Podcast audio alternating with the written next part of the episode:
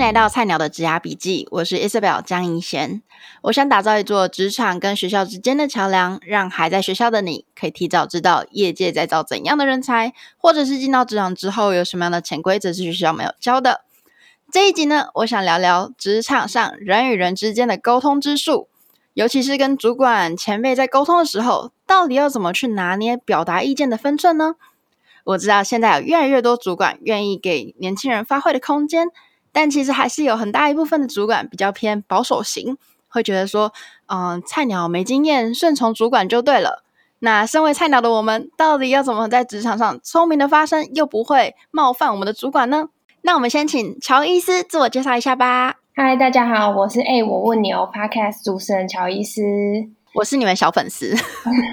谢谢。我现在呃二十七岁，然后经营欸，我问你我的 Podcast 已经有两年的时间，然后我们的内容主要就是在讲述一些关于职场啊，或是人生相关的事情，比如说呃，可能会有人来问说，欸呃，就是我我要离职了，我要怎么跟主管提离职等等的。那大家一定想说，哎，那这些是我我来回复嘛？就是当然不是，我还有一个 partner。那我 partner 的话，就是我的呃，从我出社会到现在的一个主管，然后他也是我人生上面的好友，这样子。Jingle，那他会在节目上面去为我们做一个解答，这样子。Jingle 就是比较偏那种很酷的主管型，大家去听他们 podcast 就知道了。那乔医师，你可以跟我们分享你过去的工作的经验吗？嗯，我其实从大学的时候我就开始在实习，可能在一开始可能有在 China Post 啊，或者是在一些呃可能比较小的公司实习。然后后来有一年暑假，我就到呃上海的一间旅行社去做实习的工作。然后那时候觉得，哎，对旅行也蛮有兴趣的，所以我回来台湾的时候就开始在找一些跟旅行相关的呃行业这样子。那后来就。呃，加入了台湾的新创团队 Klook，当时是真的蛮新创的，现在是一间我觉得算是小有规模的公司了。然后也因为加入那间新创公司认识军工，他就是我当时的主管。那那时候我的工作内容就是负责了部落格的内容这样子。那呃，后来就在 Klook 待了大概一两年的时间，然后离开了 Klook 之后，辗转也因为军工。呃，离开 Klook，然后后来到 TikTok，就是可能台湾不陌生的，就是所谓抖音。然后后来他就邀请我加入，就是 TikTok 的团队。那嗯，我就因缘机会底下加入了一间，就是算算是现在小有规模的一间公司的。那在 TikTok 也待了大概一两年的时间。其实大家会发现，我每一个工作其实待的时间都没有到特别长。然后后来就但是都跟 Jingle 在一起，对，但是都跟 Jingle 在一起。然后到现在呢，也是跟 Jingle 在一起。离开 TikTok 之后呢，我就加入他自己新开的公司，他想要做的就是首领的一个社群平台这样子。那现在也在他的团队里面去做 PM 的角色。对，嗯，那我来帮我的听众问一下，为什么你这么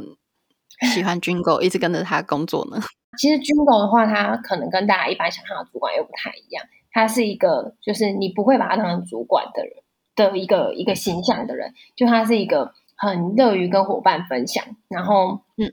他也很很能接受伙伴的直言不讳。就是我今天如果有什么样子的，比如说我觉得不是这样子，我其实是可以勇敢的告诉他不是这样子，我不会因此被 fire。嗯、对，所以这是他的呃行事风格比较不一样。一个地方这样子，嗯，可是因为我听你的 podcast，其实我可以感受到你跟 Jingle 算是很不一样的人，因为就是从你们对话中都可以听到说不同的想法，就是碰撞等等的。那我真的蛮好奇，说你们这样不同个性的人，怎么能够相处的这么好？然后你这样跟随着他去了这么多间公司，现在还一起做新创这样子。嗯，如果是以我自己来说，跟他相处的话。基本上我都知道，我都已经有一定的时间去了解他这个人，就是我知道他就是一个他有话直说的人，所以可能有些时候我就会告诉自己不能玻璃心，就是面对这样子的主管，他在讲话，然后他可能就是很直接的表达他的看法，因为他是要解决问题，我们都有清楚的共识，知道他是对事不对人。当我们都有这样清楚的认知之后。现在他无论他讲什么，其实我都知道他不是恶意在针对我，或者是说他是为这整件事情好。嗯、那其实，在这样的一个前提底下，后面的沟通大家都没有情绪的一个前提，我们其实就可以针对事情把事情处理好这样子。嗯，可是我觉得那一定有一段的转换时间吧，因为我觉得我我说我自己好了，我虽然我也是那种讲话很直接的人，嗯、然后。也比较偏没有什么玻璃心，可是我在职场上，嗯、我是会很在意我的主管对我的言行举止或什么的，然后有什么想法，或是如果我跟他想法不同，然后我表达我的想法，如果没有被接受哈，我就会思考说，哦，是不是这个主管就是会走心，这样会觉得说，啊，这是这个主管他不能接受别人的意见，或者说这个主管是不是比较不喜欢菜鸟讲一大堆问题之类，就是说我我吃过的盐比你吃过的米还要多这种，对，就是想太多这样子啊。我觉得我刚认识军狗的时候，毕竟那时候我就是一个大学的实习生嘛，那。但那时候，因为我本来就是一个，如果要跟他比的话，我真的算是相对比较玻璃心，然后我很容易走心的一个人。那可能那时候可能很多，我觉得我跟他的相处其实没有一开始一定不可能像现在这样嘛，就是好像我们很自然啊，很活泼。我一开始一定也是把他当成一个主管，然后我也在了解他，就是也在确定他这个人是我可以讲一些话，或者是说表达我一些看法的嘛。那其实对，呃。那时候可能会比较多的一个过程是，可能比如说我在跟外部团队协作的时候，然后可能别人的直言不讳，或者是别人的一些看法，可能会让我觉得很走心，或者是说让我觉得呃感受很不好。那我那时候就会跟他聊这件事情。那他的话，他就会给我一些可能他的建议跟他的看法。比如说他那时候就会跟我说，就是不要不要太走心什么的，就是他会给我一些他自己的建议。所以我觉得是我我也不是在一开始就是用。就是这种方式去跟他相处，也是从旁敲侧击的方式。就是我会把我的问题跟我的疑问带着，然后去问他，然后他会给我一些，就是他的、嗯、他的一些建议跟看法。我觉得我是慢慢从这个过程中被他内化嘛，或者是说训练出来，就是不要走心这件事情。就是如果我一开始没有经过他这些可能。一些他自己的过去的经验的传承啊，或者是说他怎么去看待某一些事情，他的角度跟立场就已经跟当时的我一定是非常不一样嘛。那如果没有经过他这些耳濡目染的话，我觉得我应该还是没有办法跳脱出那一个很玻璃心的自己。所以我觉得在呃职场上面，你选择自己的 mentor 其实是蛮重要的。就是虽然有些人会说 mentor 没办法选择，但是我觉得这个 mentor 不是只是说他是你的直属主管这件事情，你你就是选择他，就是你会看到职场上面有很多。各式各样的人，有一些人你可能就是很喜欢，或者是说觉得对他有充满好奇心等等，那你就可以去多认识这个人。也许他他就会告诉你一些他的经验。就我觉得前人的经验真的蛮重要的。就我自己如果在做的时候，我可能很玻璃心，或者是觉得很受伤什么的，然后我一直在自己的情绪里面的话，然后没有去问别人，就是怎么去看待这件事、这整件事情，或者是给我们一些指导的话，那我觉得。我们就会锁在自己的那个框框里面出不去，所以我觉得勇敢提问就真的还蛮重要的。对当时的我来说是这样子。没错，我刚刚听你讲的时候一直在点头，因为我最近就是也是 就是被前辈提醒，他也跟我介绍一个观念，就是你在公司或者说你在你的人生期，你要找到 mentor 跟 supporter。supporter 就是支持你做任何事情，就是可能是你的爸妈。嗯嗯。但 mentor 比较像是。他跟你没有什么利害冲突，然后他会站在另外一方面的角度去跟你开导。嗯，那我觉得其实大家一定会问说，我到底要找谁当我的 mentor？就像你说的，大家都觉得很难嘛。嗯，可是除了就是你勇敢提问以外，我觉得带着一个真心。嗯，因为像我自己。我在公司找 mentor，除了我自己的主管以外，我也找了其他组的。就是我是很真心，还是问他说，就来说我对 data 很好奇，会很好奇他是怎么得到这个 data，或者说他在，因为你知道数据就是一板一眼的东西，可是不是每个人都相信数据。那你要怎么让那些感性的人去相信数据呢？或者说，居来说，像我做行销的嘛，那呃。如果今天我们要算业绩的话，这个业绩是要放在广告，还是放在 email，还是要放在活动之类就那个 attribution 是会有你知道厉害程度，那你要用这样子的观点去跟人家说服，要又要怎么去不冒犯别人或等等的这种，那我就会很跟那个 data 的主管就是请教，这样就像你说的，就是带着问题去找他，然后就是问他，如果是他的话，他会怎么去解决？这样，嗯、那就是一个很真心啊，然后。勇敢去提问方式，我觉得其实找 mentor 没有那么难，只是我们把它想的很难。嗯、对，对，大家就会很不敢跨出第一步。像那时候也会觉得会有很多，就是、嗯、就会觉得别人为什么要教自己啊？或者是说，嗯、我如果去找他，会不会碰的一鼻子灰？会先给自己很多，对对对对对对，就是那种内心的那种自己的门槛真的嘛。然后，嗯、但其实跨出去那一步之后，其实会发现大家在问问题，好像就是是一件很。日常的事情就是没有什么好真的，好觉得不好意思的这样子。而且我觉得其实很多前辈是非常愿意去帮助我们这些小菜鸟，对，因为他们以前是被被帮助大的。嗯，对。我就跟大家分享一下，我觉得当你就是从别人身上得到一些启发的时候，你要真的适度的去赞美，或者说真的去感谢说。哦，真的很谢谢你这样跟我分享，嗯、因为其实像我的那个 data 组的主管，嗯，他不觉得他是我的 mentor，他会觉得说他可能帮不上我什么忙之类的。然后我就会跟他说，我觉得像我这样每次带着问题然后来问你，不管是真的技术上面的问题，或者说人与人之间的沟通，我觉得那对我来说是非常很大的帮助。嗯、然后我觉得我跟你讲话让我觉得很有安全感那种感觉。然后他就可以感受到说，哦，原来他说的这些都是有帮助人的，对，这样他们其实也会很开心。对对对，对，我们上礼拜刚好就是举办我们的 live podcast，首场 live podcast。嗯、那其实这个 live podcast 我们会回收一些我们的听众的问题。那其实这个问题也蛮多人问，就是很多人会问我说，要怎么样遇到像 Jingle 一样这样亦师亦友的 mentor？然后对，那时候我们在当下就 Jingle 的针对这个题目的回复，就是说，就是你要先分享。就是如果你没有先分享的话，嗯、就是别人也不知道你是一个这样子的人。然后如果别人不知道你是一个这样子的人，那你也没有办法去吸引到这样子的人。所以就是还是要回来，就是如果你希望别人可能可以分享给你一些什么东西，那你可能也要先从自己出发，就是你要多去分享啊，然后或是多去提问，多去跟别人交流，那别人就会知道你是一个哦，你是一个这样子的人，然后他们自然也会很乐于的来跟你去做一些分享。所以我觉得这个这个也蛮重要的，是我之前没有特别想过说，嗯、哦，原来是因为我可能遇到问题就会去提问，或者是说我看到什么事情，我就会去跟军狗分享的一个这样子的个性，嗯、然后让他也会因为遇到什么事情，所以他也会想跟我分享，不知不觉让我收获这么多。对，嗯嗯，因为像我现在在美国工作嘛，然后虽然说大家都说美国人讲话都直来直往，可是他们其实也都是很，嗯、你知道，平常问你 How are you，他根本就不 care 真的怎么样。你就说就是 I'm good 就好，对，就是一个口头禅，对对对对对，就是很敷衍的交流这样。嗯，所以我在一开始的时候，我也会有一点碰撞，就会觉得说，我我我跟人家掏心掏肺的说，哦，我不好，然后我怎么样，嗯、会不会没有人想听、嗯、这样子？那我觉得我也是经历了一段时间，就是慢慢的去试，哦、但不要对人性失望，嗯、这样。嗯，对对对，我相信在找 mentor 的过程中，一定会有那种好像我抱着满腔热血，然后就一直被不当一回事之类的，多少一定会这样。对，就是别人会觉得你谁啊这种。嗯嗯，可是就是缘分，但是就是你要不断去尝试。对对对，嗯，哎，那我我好奇的是，你跟 Jingle 一开始讲话的时候，你们就这样直来直往，有话直说？没有啊，一开始我一定也是，就是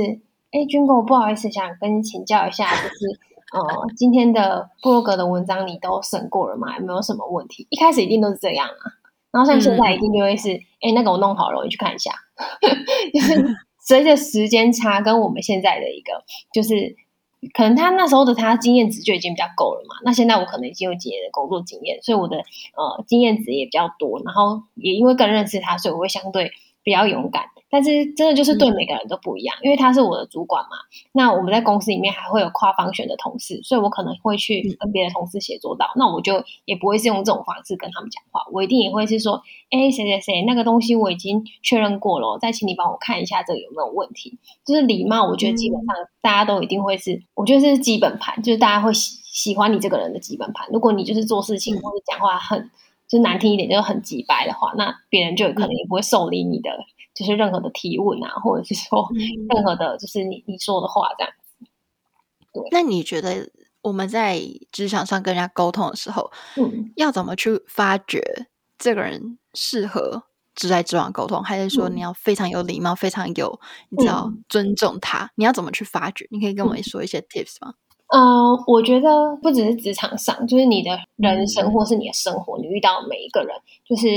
呃，我自己的唯一的我自己的信仰，不是也没有可能也没有到信仰那么重，就是我自己会先做一件事情，就是先观察。我通常都不会是先讲话的那一个人，所以军狗他们都会就是说我是一个观察家，就是可能在任何会议上面，我第尤其是第一场外部会议，基本上那一场外部会议如果是有可能，比如说像军狗这样的主管在的话，那基本上那个会议我就会是尽量的是去观察跟笔记的人，然后回来可能会分享一些我自己的观察。跟记录给到就是军狗这边，所以我觉得所有的一开始就是你一定要先去观察，比如说你想知道这同事是不是可以去这样直言不讳的讲话，那你就要去观察他跟每个人的相处是不是都这样。你也不能只观察一个人，因为比如说如果你只观察一个人，那万一那个人是他的好朋友，所以他当然可以这样讲话。那你以为你就可以这样跟他讲话的时候，其实人家会被你吓到，会觉得你是一个非常非常没有礼貌的人。对，所以我觉得一定要先先观察，就是你想知道自己可不可以这样跟他讲话，你先观察他跟每个人是怎么讲话的，然后嗯，去利用一些比如说一起吃午餐的时间等等的去坐下来，然后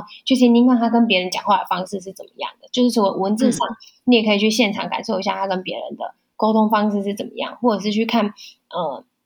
别人可能是以哪哪以公事为出发，然后来去跟他。做一些讨教的时候，别人的呃问法是什么？那他的回法是什么？他会觉得你是问一些笨问题吗？或者是说他他是觉得、嗯、哦很很很亲切的可以回答你这些问题？就你可以先去观察别人，就是毕竟别人都先帮你做、嗯、去做一个实验的，你就不要自己又进去踩雷。对，所以我觉得先观察，嗯、永远是职场跟生活当中一件很重要的事情，就不要自己先真白目。对，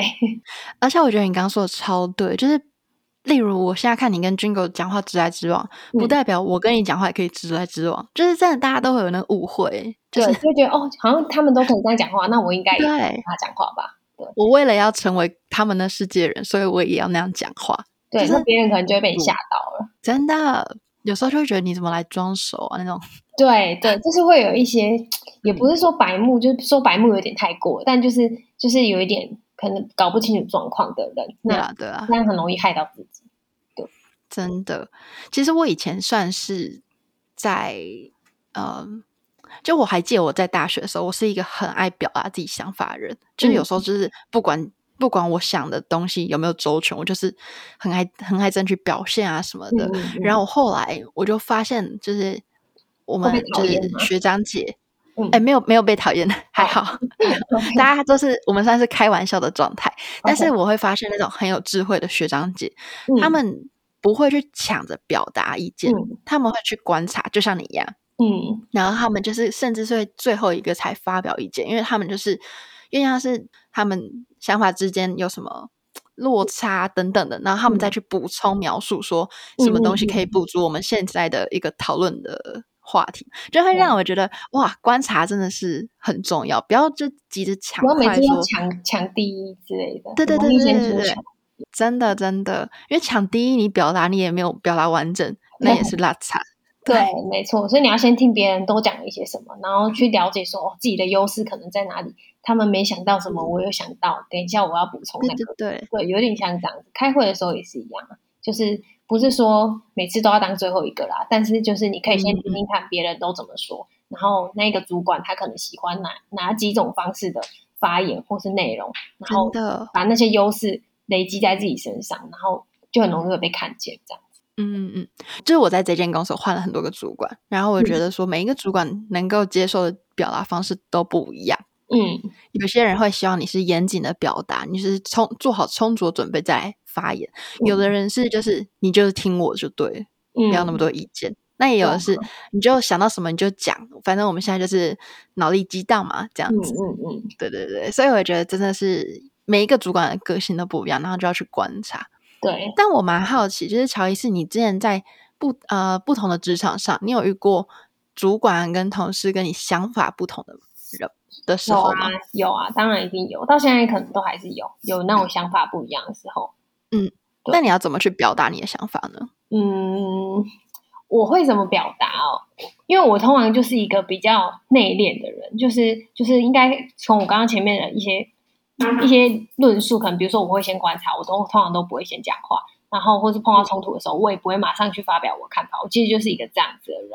然后，所以即便在跟同事遇到不一样看法的时候，就是有些场合，我当然可能就觉得可以直接提出来，我就会直接提出来。但有一些场合是可能你提出来的提案直接被呃同事打枪，或是直接被你的同事觉得这不可行的时候等等。那这些时候，我通常我也不会先马上反驳，除非我有更有利的一个想法，就是我觉得自己一定是对的，不然基本上我都不会马上去做一个反驳。然后我会先回来思考说他的。论述有没有对？真的是我我错了吗？然后我会把这个这些问题先自己理清，然后如果我确认我真的是我的问题，我就会只我后来我可能就会在某一场会议上面就认同这件事情是这样做。那如果我我还是带有疑问的话，我会把这疑问拿去跟军友讨论，想了解他作为一个主管，他去看待我们这样子的协作，真的是我哪里没有想的周全吗？然后如果、嗯、呃他会给我一些建议。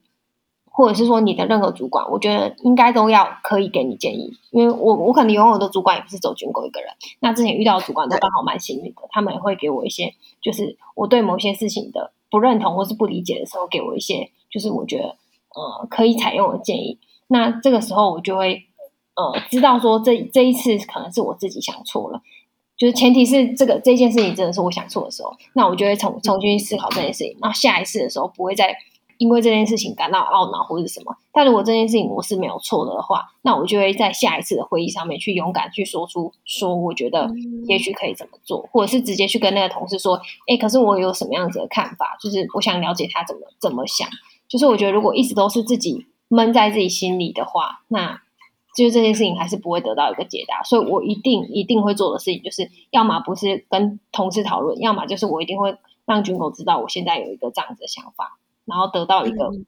我觉得要有人告诉我答案，不然的话，我会就是会觉得这件事情没有被解决这样。所以你刚刚意思是说，你在职场上遇到的主管其实都比较像 Jingle 这样子，比较开明。没有他，没有他那么疯，但是我遇到的都算是开明的。对，我都用疯来形容他，嗯、但是我遇到的主管都算是蛮，就是蛮可以接受我表达问题。但每个主管的行事风格又不一样。比如说像 Jingle，他就是那种哦，你就是这样跟他讲一讲，然后他可能就是会。也认真的去跟你讲一点什么，就是他看他的认真程度有多少，因为他有的时候也许真的觉得事情不大，但是像我之前也遇过的主管，就是我可能需要很严谨的告诉他我从头到尾的想法，就是很认真、很严谨的，就是告诉他，然后他会就是也很认真、很严谨的分享给我。但军狗的态度，我不是说他不认真、不严谨，但就是因为我们现在很熟悉的程度比较高，所以他会觉得有些事情。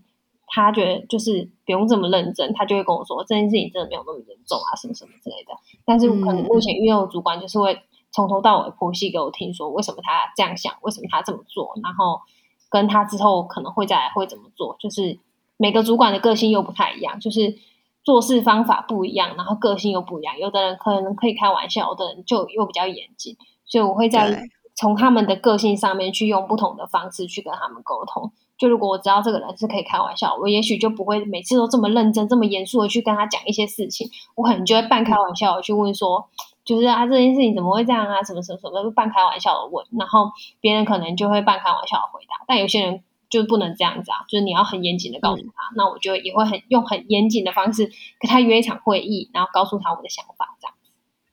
嗯嗯，那在人生呢？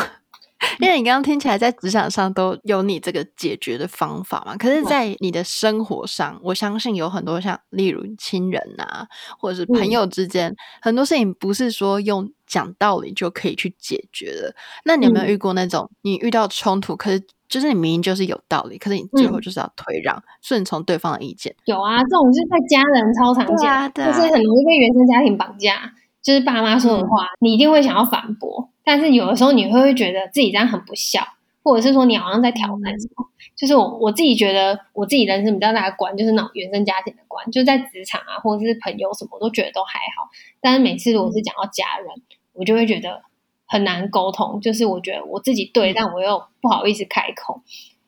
对，这是这我自己。最后觉得怎么办？你会怎么办？我吗？我通常哦，我通常如果面对正面冲突，我可能没有办法用就是讲话的方式，因为我我不擅长跟别人吵架或者是辩论，那我最后就用文字的方式。就比如说我可能前前阵子我跟跟我爸，就是我有一点就是凶他，就是我的一些看法，我很不认同他的看法，我就直接凶他。然后后来我又觉得很懊恼，觉得自己错了。然后就我觉得每每一件事情最后都还是要回来。就是重新就去思考一遍，就是再给你一次机会，你还会这样做吗？然后再一次沟通的话，你会怎么做？就是我，我还是不会停止去思考这件事情，无论是在职场还是在我的生活上。然后那件事情我思考之后，就觉得我自己好像也不用那么就是小题大做什么的，所以我后来就会用一个赖的讯息跟我跟我爸道歉啊，然后跟他讲说，哦，我其实真实的想法是什么？就是我还是希望可以让他知道我真实的想法是什么，然后。呃，我也是在针对事情，不是在针对他。但是我凶他，就是我我不应该，就是这这个东西应该在职场上也蛮常见。嗯、就有的时候你就是会突然可能捍卫自己的什么，然后发表自己的看法，但是可能会吓到你的同事或者是你的主管，觉得哎，怎么今天情绪那么大？一定会有一些时候你情绪很大，然后别人可能会突然被你吓到，或是没办法 handle。那这个时候就是看当下是什么状况啊？那我因为我都一定会后来去想一遍自己。真的需要这样吗？那如果不需要这样的话，嗯、我就会就是跟对方说：“哦，不好意思，我那一天其实我的看法可能是什么什么什么，然后我没有恶意的这样子，嗯、就我还是会再去花时间去解释这件事情，因为毕竟跟人上面的一些人的关系的维护，真的就是要多靠这种就是台语怎么讲，把诺嘛，就是你要你要去跟他有更多的一些联系跟维护，嗯、然后你才可以就是无论是家庭或者是事业都可以比较。”就是说亨通一点，就是不会那么嗯那么卡，就是每次都在那边到处得罪别人，然后凶别人，然后最后没人帮你，就这件事情蛮傻的。对，我记得我爸跟我说过，就是跟家人或是亲，就是比较靠近的朋友，嗯，很多时候不是去讲理，是要更去想到情这一方面。就是你现在讲理讲赢了又怎样？那你们两个感情就破坏了。对啊，对，伤了和气什么什么的，对对，所以其实我觉得，除了你说的，就是如果这个沟通再来一次的话，你会不会这么做？对，我觉得也可以去思考说，你希望对方怎么去跟你沟通，那你也要这样去跟人家沟通。对，就是不要，尤其是家人，我觉得我们更容易把情绪。跑得特别快，嗯、因为是同事，你还会怕得罪别人会怎么样？那家人你就会觉得得罪他也不会怎样，就是你也不可能跟我断血缘关系啊什么之类的，所以就会变得又更肆无忌惮一点。嗯、但其实我觉得，就是好像也不能这样，就真的像你爸爸说的一样，就是情还是在可能朋友啊、家人之间要走得更，就是更在乎这件事情一点，不然的话很容易就是大家就是真的就是没有办法好好相处，每天吵架很没有意义。对对对，没有错。这我觉得沟通真的不是一件容易的事情。为什么学校没有教啊？对啊，哦，真的是早十年让我知道的话，我就不会就是这样。因为真的，我真的觉得所有工作的事情都是沟通来的，嗯、就是一个专案成不成功什么的，嗯、这些都是要沟通的。就是如果没有好的沟通能力，或者是好的表达能力，然后或者是好的理解能力，先去理解别人的想法，嗯、理解别人的个性，你就没有办法提出一个好的沟通策略。就一样的东西，一样的呃策略，给两个不同个性的人去沟通，或是两个不同说法的人去沟通，你可能就得到不同的结果。那如果一开始就先知道对方可能比较喜欢哪一种，那我就也不会，就是每次就是最后结果可能都不是自己想要的。对，嗯嗯。没错，我觉得站在对方的角度真的很重要。就是大家一定会就这样说，嗯、就是你沟通就是要站在对方的角度。可是站在对方角度，到底是要怎么站呢？到底是什么意思？对，对，到底是要站在哪？好，例如我今天我在跟乔伊斯在沟通一件事情，嗯、我说的方式是 A B C，嗯、可是他可能比较偏是甲乙丙。嗯、那如果我不不去听清楚他的沟通方式是甲乙丙的话，我一直讲我的 A B C，我就算讲到 Z。还是不同，嗯，对，对啊，所以这就我还我也还是会听不下去，对对对，所以需要去理解对方的，不管是说话模式、做事风格，或是思维，他到底考虑的点是什么？因为很多人在沟通的时候，不会把他到底脑袋在想什么，嗯、他的顾忌是什么讲出来，嗯，所以真的要旁敲侧击，嗯，嗯对，就是要多观察嘛。回到我们今天讲的，还是要多观察，不然的话，你真的就是。真的会一鼻子灰，然后你又不知道自己得罪别人。对，真的真的。那你之前有跟我们说到，就是呃，你之前有去上海实习啊，然后现在在台湾工作，嗯、你可以跟我比较看看，你这在这两个地方工作环境，嗯、你的沟通方式有没有什么差异，还是很像？沟通方，我觉得我的沟通方式都。蛮像的，只是我在面对无论是上海或者是北京，因为之前在 TikTok 也会面对一些可能 TikTok 或是来自各个国家的同事，然后那时候的，就是职场文化允许就是直言不讳，我就不会像现在一样，可能跟同事讲话又比较委婉一点。就是在那边的话，如果我今天有什么样子的想法，嗯，是我自己觉得就是这样啊，那我就会直接提出来，那他们也会直接告诉你说，哦，我觉得这不是这样啊，是因为什么什么什么什么。就是他们的文化是允许你可以直接这样直接讲，他们不习惯委婉，就是他们可能没有没有台湾人就是那么怕得罪人，我自己是这样觉得，啊，我有点不知道那个 wording 怎么去定做，嗯嗯，但是他们就是真的会蛮蛮直接的告诉你他的想法是什么，然后你也不用害怕，完全不用害怕，就是你直接讲出来会不会被讨厌或者什么，嗯、就是他们也会觉得哦，你就只是在分享你的看法而已，嗯、所以我觉得跟台湾职场不太一样，就台湾职场的话，可能还是需要委婉的去，有的时候大部分都还是你要委婉的去表达你的看法，不要被。别人觉得你是一个什么样子，就是被贴贴上某一些标签的人，嗯，这是我觉得最大的不同，就是直言不讳这件事情，可能在台湾不是每个职场都可以接受你这样子。对，嗯嗯，我这边补充一个小趣事，就是我在美国这边工作的时候，然后我以为美国人他们讲话是很直来直往的，但是，嗯，他们其实觉得我们亚洲人讲话才直接。超神奇的，的，对啊，那应该是有针针对那个吧，中国大陆，中国大陆的同同事伙伴比较这样，比较台湾的话，我真的觉得没有、欸，比较像是这样。可是我觉得我自己，嗯、我不知道、嗯，可能是语言吧，就是我比较不会拉低赛，就是用英文拉低赛的话，我就会比较是直接的那样子的人，因为我们不没有那么习惯那个语言吧，嗯、对，这也是一个原因。毕竟你换了另外一个语言，也是也是另，这就是另外一件事情。嗯嗯，对。可是我的同事这样跟我说的时候，他不是只有从我的角度，他是就是他跟其他什么亚洲人若有合作经验的时候，他是这么觉得。嗯、因为可能在他在美国，他们嗯也也很难这样去定义啦。嗯、说实在，但我自己目前遇到很多美国人，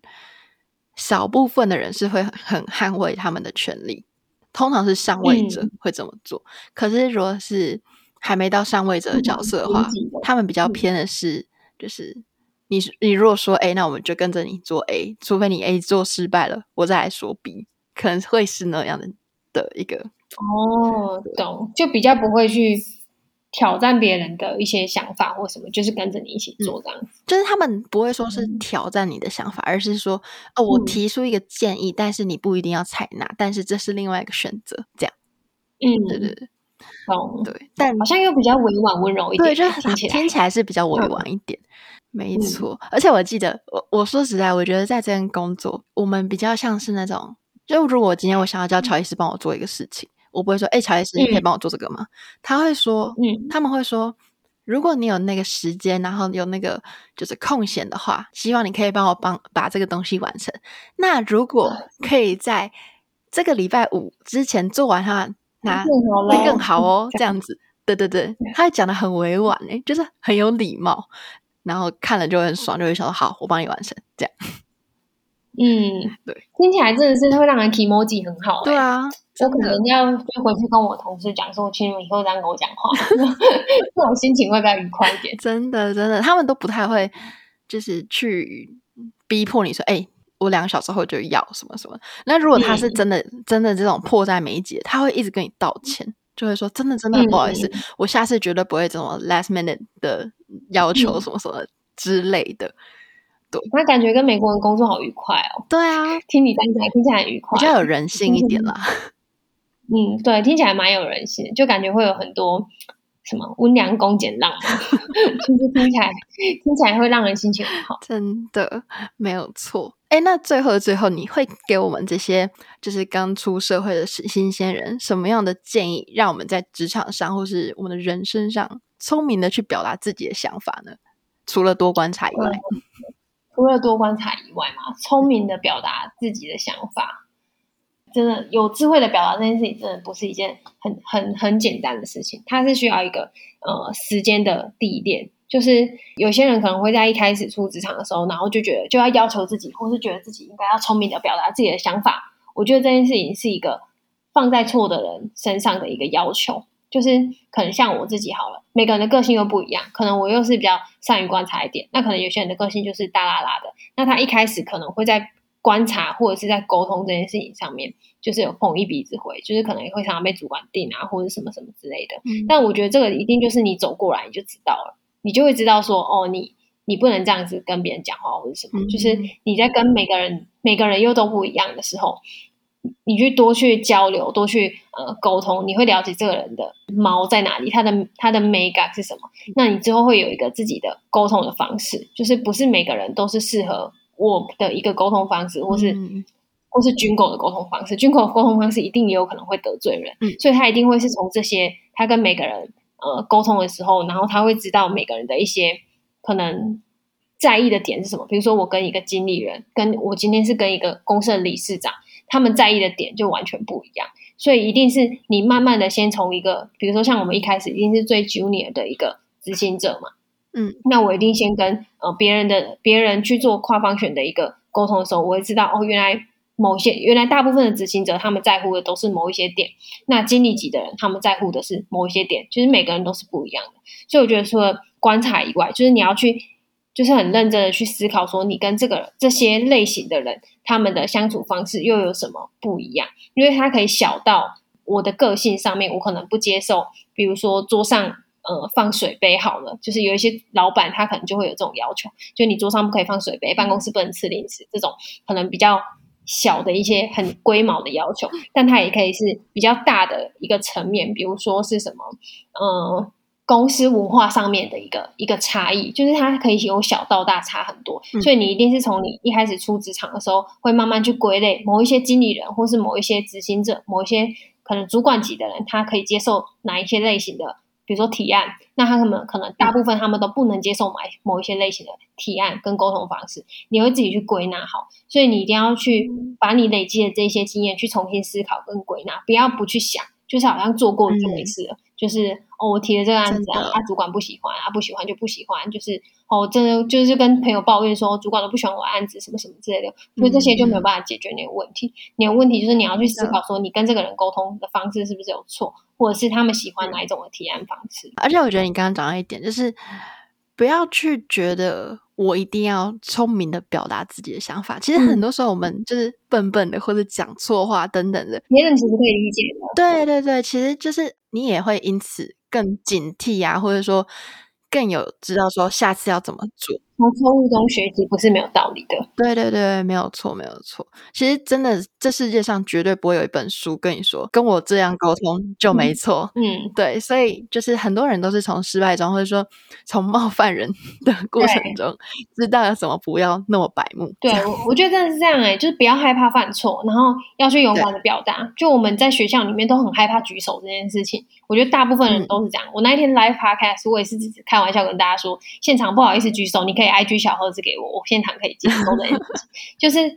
我们，就是我们台湾的教育，真的会让我们比较不敢举手，去勇于表达自己的看法。但出职场之后，我都发现，其实表达自己的看法真的不会死。但是如果你很白目的表达自己的看法，那你就真的会死。所以你一定是先从你勇敢的去表达你的看法，然后慢慢的去观察跟收集别人的。地雷是什么？然后不要这样做，然后你就会慢慢的就是你会发现你的事业亨通嘛，就是因为大家都成为你的贵人来帮你，因为大家喜欢你这个人，所以他们就会来帮你。真的，真的，而且说实在也很难去讨好每一个人，所以其实你真的找到你自己的一个沟通的方式，然后让大多数人觉得 OK，这样就好了。对，他们会觉得哦，你就是这样子，然后你没有恶意，你真的是对事情。嗯、其实你只要这样子，当他们知道这个点之后，基本上大家就。不会去挑你一些很小的毛病，没有错。非常谢谢乔伊斯今天的分享，那也欢迎大家去追踪他们的 podcast。哎、欸，我问你哦，我自己真的很喜欢。我其实那时候是呃在 Spotify 看到那个推荐，然后我就觉得谁 podcast 名字取这个啊？然后